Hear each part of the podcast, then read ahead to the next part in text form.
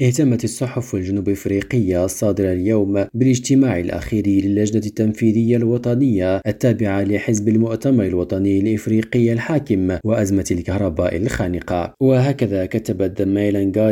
أن رئيس الحزب ورئيس الدولة سيري مابوزا دعا إلى وضع خطة واقعية لمعالجة أزمة الكهرباء وتحفيز الاقتصاد وتقديم الخدمات الأساسية للمواطنين قبل الانتخابات العامة لسنة 2024 كما حث اللجنة التنفيذية الوطنية المكونة من 80 عضوا على اعتبار تجديد الحزب عملية لا رجوع فيها والقضاء على الانقسامات الداخلية التي أضعفت التكوين السياسي التاريخي لجنوب إفريقيا من جانبها أشارت سويتا إلى أن رئيس الدولة أكد أن أزمة الكهرباء لا تزال أهم التحديات التي تواجه البلاد وأضاف رامابوزا أن تدخلات الحكومة لإنهاء هذه الأزمة ستستغرق بعض الوقت مما يعني أن الجنوب افريقيين عليهم ان يكونوا مستعدين لمزيد من قطاعات التيار الكهربائي خلال الاشهر المقبله اياس خلفي ريم راديو جوهانسبرغ